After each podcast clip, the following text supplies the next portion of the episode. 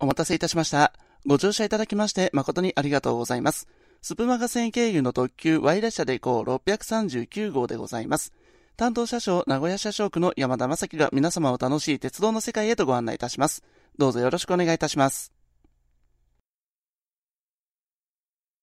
いつでも君に寄り添い素敵な日になるようにページを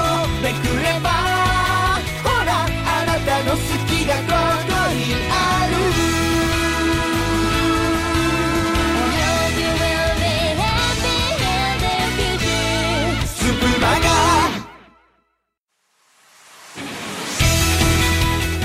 2022年11月21日月曜日夜7時を回りました。ラジオ、バラエティ、音楽、声劇、そして朗読。この5つのジャンルから毎日日替わりでお届けしております総合エンターテインメント番組スプマガ。本日月曜日は我がラジオ班レディオストリートの担当。ご案内は私山田正樹でお届けしてまいります。皆様こんばんはどうぞよろしくお願いいたします。はい、えー、私のスプマガは前回は10月でしたね。えー10月14日の鉄道の日にちなんで日本最初の鉄道についてお話をさせていただいたわけですけれどもまずこの時にハイズさん花のない花屋さんそしてさじ投げ店灘草さんからプレゼントをいただきました。本当にありがとうございました。また、えーハートもですねたくさんいただいております。本当にありがとうございました。その中でハイズさんから電車にもハイブリッド化の波がということで、ね、ちょっと驚いてる様子のコメントをいただいておりますけれども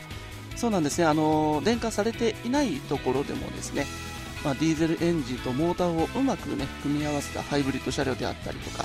あと、まあ、充電式の電車なんていうのもね、えー、烏山線ですとか、あと九州なんかでも結構走っていたりするんですよね。とにかく、まあ、化石燃料になるべく頼らずに走らせられるようにということで様々な工夫がね、えー進んでおりまして私の地元名古屋でも HC85 系というね、えーハイブリッド車としては初めて特急用として開発された車両なんていうのも出てきましたのでそういったもののね開発もまたさらに加速していくのではないでしょうかそういったところもねぜひ、えー皆さんも観察していただければと思いますはいそれでは車内のご案内をいたします列車は前から1号車、2号車の順の2両編成です。先頭の1号車はメイントークのコーナー、そして2号車は今日の人たちのコーナー、この2両編成で運転いたします。どうぞ最後までお付き合いください。週の初めの月曜日週の終わりの金曜日。更けゆく夜の時間に。さっきよりもちょっとだけ幸せになれる。健やかな空気を声に乗せページをめくるようにそっとあなたに寄り添う。スプマガの街角。レディオストリート。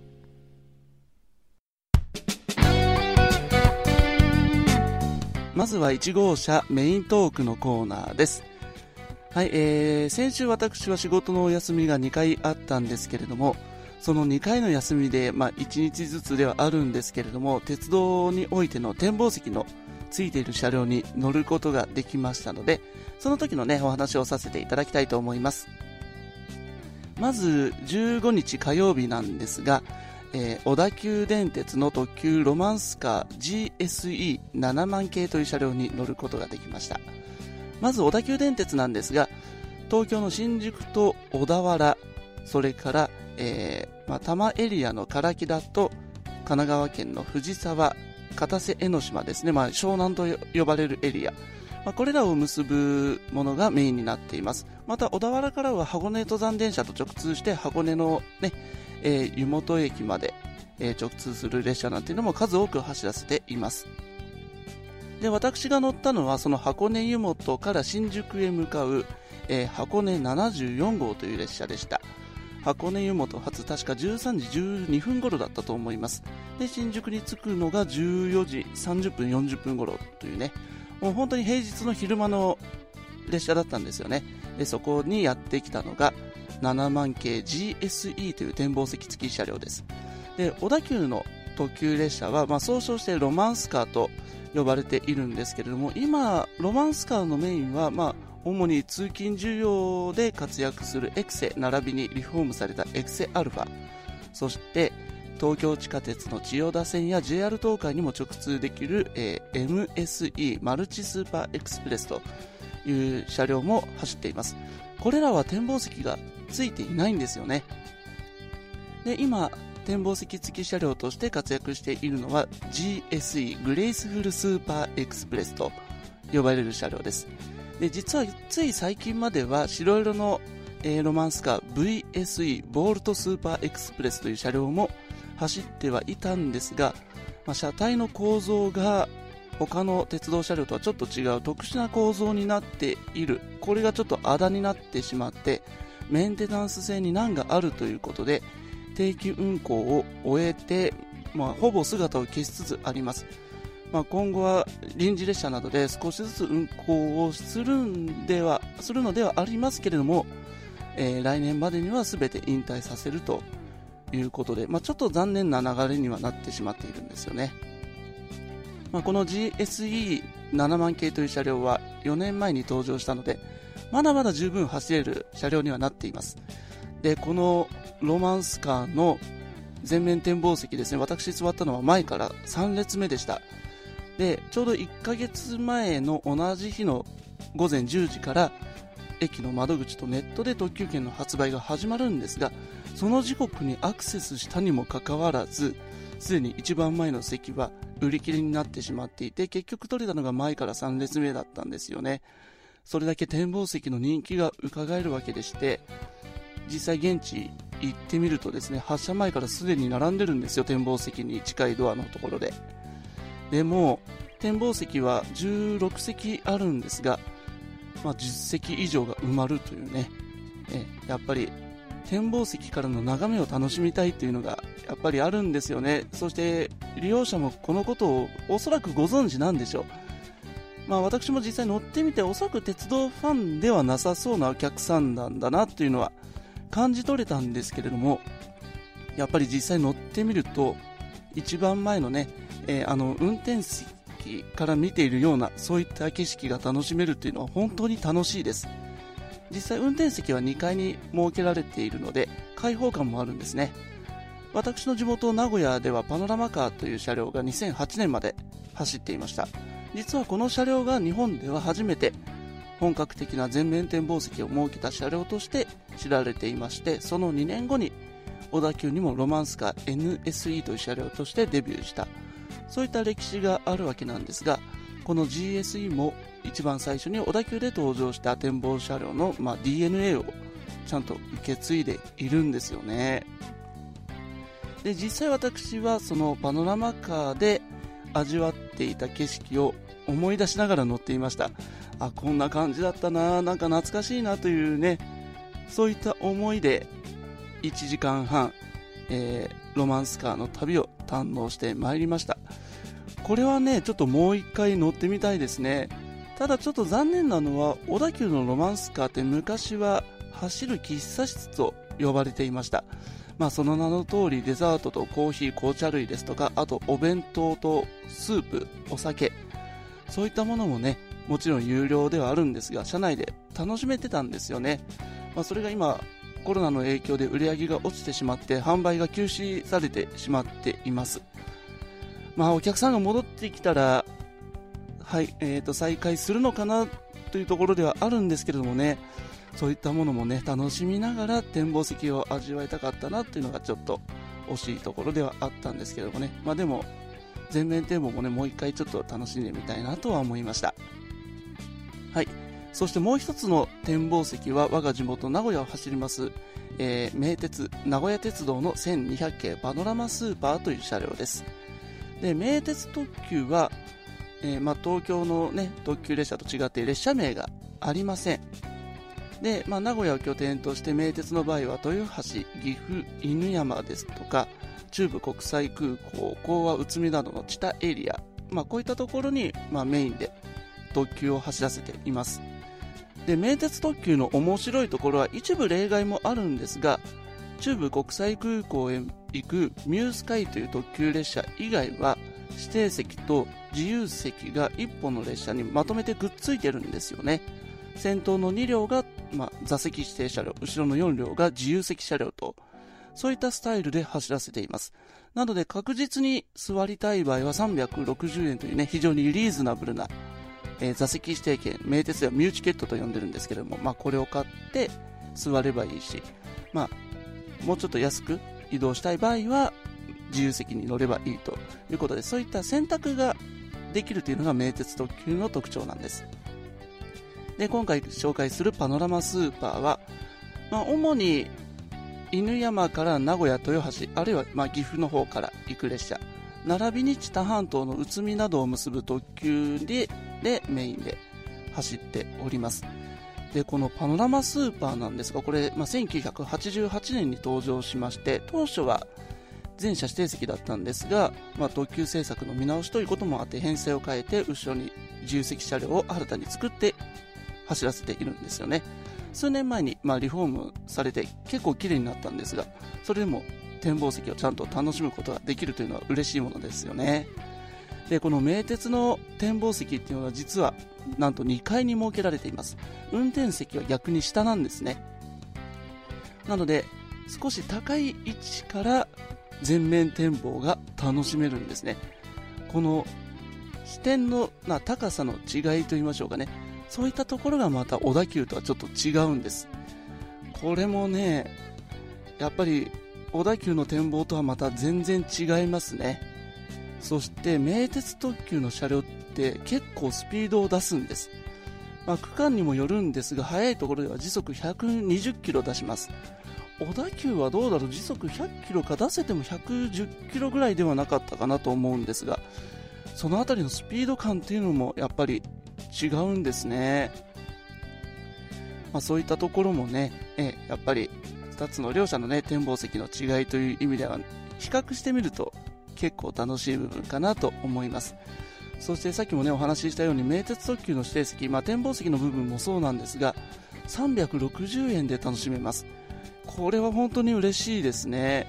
で実際あの、ネットでも特急券、まあ、ミューチケットを買えますし、駅の自動券売機とかでももちろん買えるんですが、基本的にあのパノラマスーパーが使用される列車というのは決まっていまして、まあ、自販機でもネットでも展望席付きというふうにちゃんと出ますので、まあ、それを狙って購入すれば全面展望がしっかり楽しめますただねこれ東向きのあの座席しかないので西向きだとね逆パノラマになるわけです。要は後ろに向かって走るわけですよね。それはそれで結構面白いんですよ。この逆パノラマっていうのもね。もちろん小田急ロマンスカーでも同じように楽しめるわけなんですが物好きな方はですねこういった逆向きのパノラマっていうのもね一回味わってみると面白いかもしれません。私もねちょっと最近やってないんで久しぶりにちょっとやってみたくなりました。はい。まあ、こういったね、あの展望席付き車両、他にも、例えば伊豆急行のリゾート21ですか、ですとか、まあ、結構いろんなところもね、探せば走っていますので、ぜひ皆さんもですね、チェックしていただきたいと思います。はい、というわけでまずは1号車、メイントークのコーナーをお届けいたしました。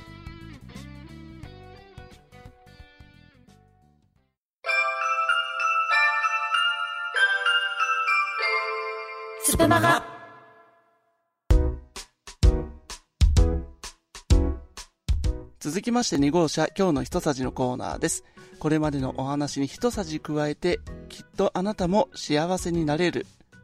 かどうかはわかりませんけれども、まあ、鉄道に対するね、えー、ワンポイント追加情報をちょっとここでお話ししていきたいなと思います。まあ、今回はあの、展望席付き車両でね、一番前の景色を楽しむことができるという、そんなお話をしてきたわけなんですが、じゃあ万が一衝突事故が起きてしまった時に、ちゃんと乗客の安全は保たれるのか。そういった懸念を持った方がひょっとしたらいらっしゃるかもしれませんが。でも大丈夫。ちゃんとそういった構造は取り入れられていまして。例えば一番最初にお話しした小田急ロマンスカー7万系 GSE 車両。これは、まあ、展望席のところにクラッシャブルゾーンと呼ばれる、まあ、衝撃を吸収するゾーンがちゃんと設けられていてまあ、それで乗客の安全が保たれるようになっていますし名鉄でも初代のねあのパノラマカーという車両にはオイルランパーと呼ばれる衝撃吸収装置、まあ、干渉剤のものが設けられていました。でこのパノラマカーなんですが実際に踏切で立ち往生してしまったダンプカーと衝突するというね痛ましい事故が起きてしまったんですがこのオイルダンパーが衝撃を吸収して乗客の安全は保たれたというそういった逸話も残っているんですよね。その辺りはちゃんと鉄道会社も考えて車両を作っているので、まあ、安心して利用していただければと思います。こういった、まあ、衝撃吸収構造というのは近年は一般車両でも多く取り入れられています。で、まあ、こういったね、えー、構造を取り入れるようになった背景は、乗客だけでなく乗務員さん、運転手さんとか車掌さんの身を守るという、そういった目的もあるんですね。で、例えば JR 東日本の、まあ、車両、特に首都圏なんかで走っている E231 系とか E233 系、E235 系は今山手線と横須賀線総武線の快速で走っていますけれども、これらの車両はすべて、まあ、運転席の運転台がちょっと高いところに設けられていまして、その下を少しね、広く、まあ、クラッシャブルゾーンとして取ることによって、まあ、衝撃を吸収して乗務員の安全が保たれるというそういった構造になっています。で一方 JR 西日本の車両はと言いますと例えばそうですね、えー、大阪エリアを走る225系ですとか、広島エリアを走る227系、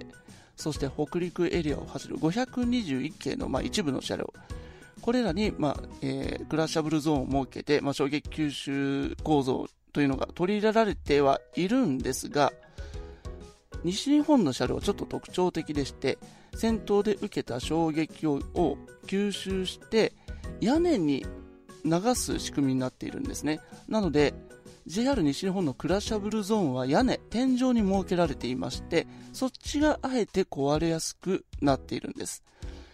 なぜこのような構造になったかというと、これは客室の、まあ、空間の広さを、まあ、最大限確保するという、そういった目的があるからなんですね。で、まあ、こういった衝撃吸収素材の車両、ちょっと先ほど一つ例を挙げるの忘れました。大阪環状線の321系、あ、じゃない、323系、これにも取り入れられているんですが、環状線以外の車両は、すべて座席が、まあ、進行方向前向き、もしくは後ろ向きにと、背もたれの向きを変えることができる座席になっているんですね。この椅子だと非常に座りやすくて快適ではあるんですが、反面、あの通路幅がどうしても狭くなってしまうので、あの関東なんかに多い横並びの椅子と比べるとどうしてもお客さんを多く乗せることはできないというそういった弱点が発生してしまいます。で、まあ、こういった空間を少しでも広く取りたいということで、まあ、いろいろ考案された結果クラッシャブルゾーンを屋根に持ってくることで今までの広い空間は確保できるようになったとそういったいきさつがあるんですね。なので一方の JR 東日本の車両、これ真横から見てみるとよくわかるんですが、運転席の部分を広く取っているがゆえに、その運転席のすぐ後ろの、まあ、1枚目のドアと、その次の2枚目のドア、その、まあ、間のスペースをよく見てみると、2枚目と3枚目の間のスペース、これに比べてちょっと狭くなっているんですよね、どうしても。やっぱり運転席を広く取ったがゆえの結果ではあって、まあ、客室の方が若干言い方は悪いかもしれませんが、犠牲になっているんですね。まあ、そのあたりは、まあ、東日本としては、まあ、これは仕方ないかというふうに考えてはいると思うんですよね。まあ、少しぐらい減ってしまうのは仕方ないだろうと。ですが、まあ、JR 西日本の場合は、客室のね、まあ、構造のことを考えると、やっぱりこれ以上狭くするわけにはいかないということで、ちょっと違った衝撃吸収構造を採用することになりました。こういったところもね、あの、車両をよく見ていると結構な違いとして現れるわけで、まあ、衝撃吸収構造を取り入れたいきさつは同じであっても、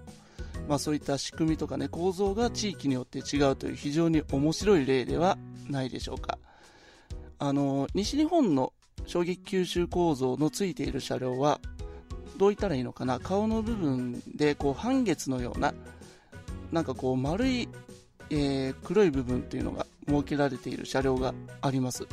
それが衝撃吸収構造の対応になっている車両ですので、まあ、皆さんもねもし機会がありましたらそういったところもぜひ観察してみてはいかがでしょうか。はいというわけで2号車今日の一さじのコーナーお届けいたしました。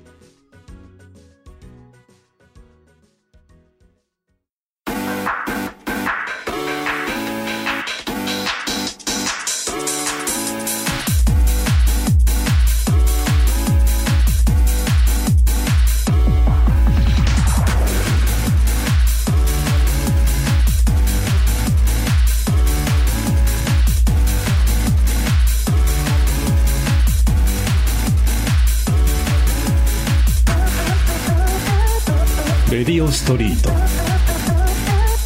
レディオストリートレディオストリートレディオストリート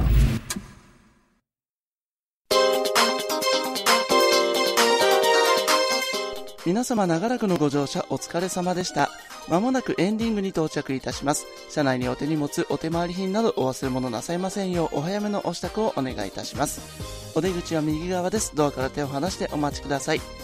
月曜ラジオを出ますとこの先、火曜バラエティ、水曜音楽、木曜声劇、金曜ラジオ、土曜バラエティ、日曜朗読の順に停車してまいります。はい、明日11月23日は勤労感謝の日、火曜日祝日ですね。明日火曜日は、えーバラエティ班別冊袋とじからさじなげて七草師匠が登場します。どうぞお楽しみに。はい、えーちょっとね、今日はオープニングで、まあ私の歌声のね、えースプマガのテーマをちょっとお聞きいただきました。というのも、えー先日、お眠りりんりさんがですね、一回手本を聞かせてほしいということで、さすがの流鉄第1部の時のね、えー音源をちょっとそのまま持ってまいりました。その点だけはちょっとお耳汚しかなと思いましたが、どうぞご容赦いただければと思います。はい、それではですね、えー私、山田正樹の、えースプマガで、まあ、ほぼ恒例になりつつあります、エンディングのこちらのコーナー、シャレコーナーです。行きましょう。山田正樹プレゼンツ、まさかのステーション占い。はい、えー今から3つの駅名をお出しいたします。はい、でこの中からですね、ぜひ皆さん1つだけ選んでいただいて、その駅名から今後を占っていきたいと思います。ただし全て後日系です。謝礼コーナーですので、当たってまったがやとか、当たらんかったがやとか、そういった苦情、文句、ダメ出しは、名古屋弁以外のものも含めて全て、えー受け入れませんので、あらかじめご了承ください。はい、それではですね、駅名を一つずつお出ししていきます。まずは1番目、大森金城学院前。ちょっと長いですね。これ実は私の家からかなり近い駅です。えー名古屋市なんですが、名古屋鉄道名鉄の瀬戸線の駅です。えー1番、大森金城学院前。はい、2番、広電西広島。えー広島電鉄の西広島駅ですね。西広島駅自体は JR にもあるんですが、今回は広島電鉄の西広島駅ということでお考えください。そして3番目。はい、こちらは大前ですね。これは、えー群馬県になりますけれども、JR 吾妻線の終点です。はい、3番、大前。もう一回行きましょう。1番、大森金城学院前。2番、広電西広島。そして3番は大前です。さあ、皆さん、一つ、どの駅かを選んでいただければと思います。はい、選んでいただきましたでしょうか。それではですね、えー順番に占っていきましょう。まず1番、大森金城学院前なんですが、30年前までは大森という非常にシンプルな駅名だったんですが、金城学院大学のキャンパスが近いということで、まあ、あの学生誘致の、ね、意味を含めてこの駅に変わったんです。この金城学院大学女子大学でしてね、もうえー朝とか夕方のね、えー授業後になりますと若い女性で非常に賑わう駅なんです。非常に華やかなね駅なんですけれどもこのホームこの駅のホームが急カーブの中にあって電車とホームの間かなり広い隙間が空いています。なので女子大生ばかり見ているとそういったところで足を踏み外して思わぬ事故になりかねません。なのでこの1番大森金城学院前を、えー選んだあなたこういった落とし穴に気をつけていただきたい。それもハマるところですね。ハマってしまった原因はあなたにありますのでそのあたりをですねよく注意して、えー足を踏み外さないようにしっかり地に足をつけて歩いていきましょう。これが1番大森金城学院前を選んだあなたの結果です。はい続いて2番広電西広島なんですが一応この駅は路面電車の駅ではあるんですがこの広島西広島を境に西側は普通の電車。そして東側、まあ、広島市内の中心部よりこちらは路面電車なんですね、まあ、路面電車と一般電車の、まあ、境界線の駅ということになります。なので普通にね、あのー砂利を敷いた線路の上を走ってきた電車はこの西広島の駅からは路面電車に変わる。路面電車として走ってきた電車はこの西広島から先、まあ、宮島口ですね。ここまでは一般の電車になると。いうね、まあ、切り替えの駅なんですね。この2番目広電西広島駅を選んだあなた。切り替えの時期がね近づいてきているようです。それは普段使っているものを新しいものにするだとか考え方を変えるですね。そういった時期だとかそのあたりのね答えはおそらくあなたの中にあると思います。でこのま切り替えることによっていろいろね、えーまた新たにリセットされていいスタートが切れるという可能性もありますのでね。そのあたりをね、えーま柔軟に考えて新しく、まあスタートを切れるように、まあ切り替えを大切にしましょう。はいというわけで2番目広電西広島でした。さあ最後3番目大前なんですがこの駅ですね実は周り何もありません、まあ、終着駅ではあるんですが線路1本とホームが1本あるだけという非常にシンプルな構造でしかも無人駅です。なので本当周りもな何もなくて寂しい駅なんですがただ本来はここを終着駅にするはずではなかったんですね。まあ、この先にあります浅間山。ここをまトンネルで掘って、まあ、長野県の上田までつなぎたいというそういう構想が実際にあったわけです。要は、ま、群馬県から長野県まで列車を通したいという思いがあったわけなんですが、まあ、あの地質調査をすると、まあ、地熱の関係があってやっぱり浅間山も火山活動が、まあ、行われている山ですのでまあ、ここを、まあ、掘ってしまうと逆に危険だということで、まあ長野県への乗り入れを諦めてこの大前で断念したというそういったいきさつがあるんですね。この3番大前を選んだあなた何か無謀なことにチャレンジしようとしていませんか？はい、まあ、そこはですねぜひちょっと一旦冷静に考えていただいて、まあ、もし本当に難しいとちょっと無理じゃないかというふうに少しでも思う部分がありましたら諦めも肝心です、まあ、無にねこう、えー危ない橋を渡る必要もありませんので、まあ、本当に難しいな無理だと思いましたら、ね、ちょっと引き返して新たな作戦を練っていくというね切り替え、まあ、切り替えというよりかはそういったねちょっと一歩立ち止まって考えるそういった時間が今大前を選んだあなたにはちょっと必要なのかもしれませんね。はい、まあ、というわけで、まあ、このテーション占いですね。当たるか当たらないかはもうあなた次第です。ハイズさんもねこの辺りについては何か言いたいことがあるようではあったんですけれどもその後のコメントがありませんでしたのでまあ何かご意見があるようでしたらぜひ言っていただければと思いますがまあその辺りですね文句不上ダメだし、まあ、言うだけ言っていただいて私も反応はするかとは思いますのでねその辺りはご承知おきいただければと思います。はいというわけで、えー、山田正樹プレゼンツまさかのステーション占いお届けいたしました。はい、というわけで、えー、ちょっとお時間いただきましたが、エンディングになります。で、えー、実はですね、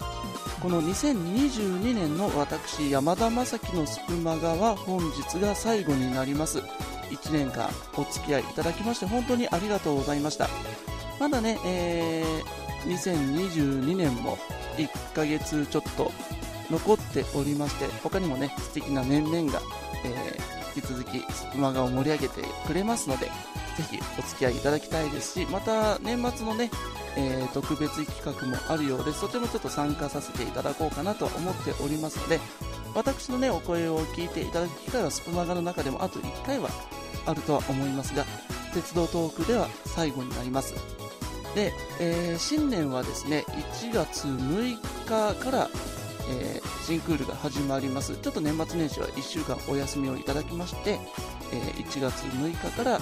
2023年のスプマガがスタートするんですが、その1回目、新年の最初のスプマガをどうやら私が担当させていただくことになりそうです。ひょっとしたらね、変更があるかもわかりませんけれども、まあ、新年の早い時期に、まあ、私、えー、山田正樹のね、えー、鉄道トークからスタートということになりますのでね、えー、ぜひまた新年もお付き合いいただければと思いますので、今後ともどうぞよろしくお願いいたします。スプマガの公式アカウントが Twitter にもございまして、えー、こちらにメッセージフォームご用意しておりますので、ぜひご意見ご感想ですね、忌憚のないご意見ご感想とかリクエストなんかもね、受け付けておりますので、お寄せください。よろしくお願いいたします。はい、というわけでお時間になりました。本日もご乗車いただきまして誠にありがとうございました。本日の担当車掌、名古屋車掌区の山田正樹でした。皆様のまたのご乗車を心よりお待ち申し上げております。どうぞ皆様、ちょっと早いですが、良いお年をお迎えください。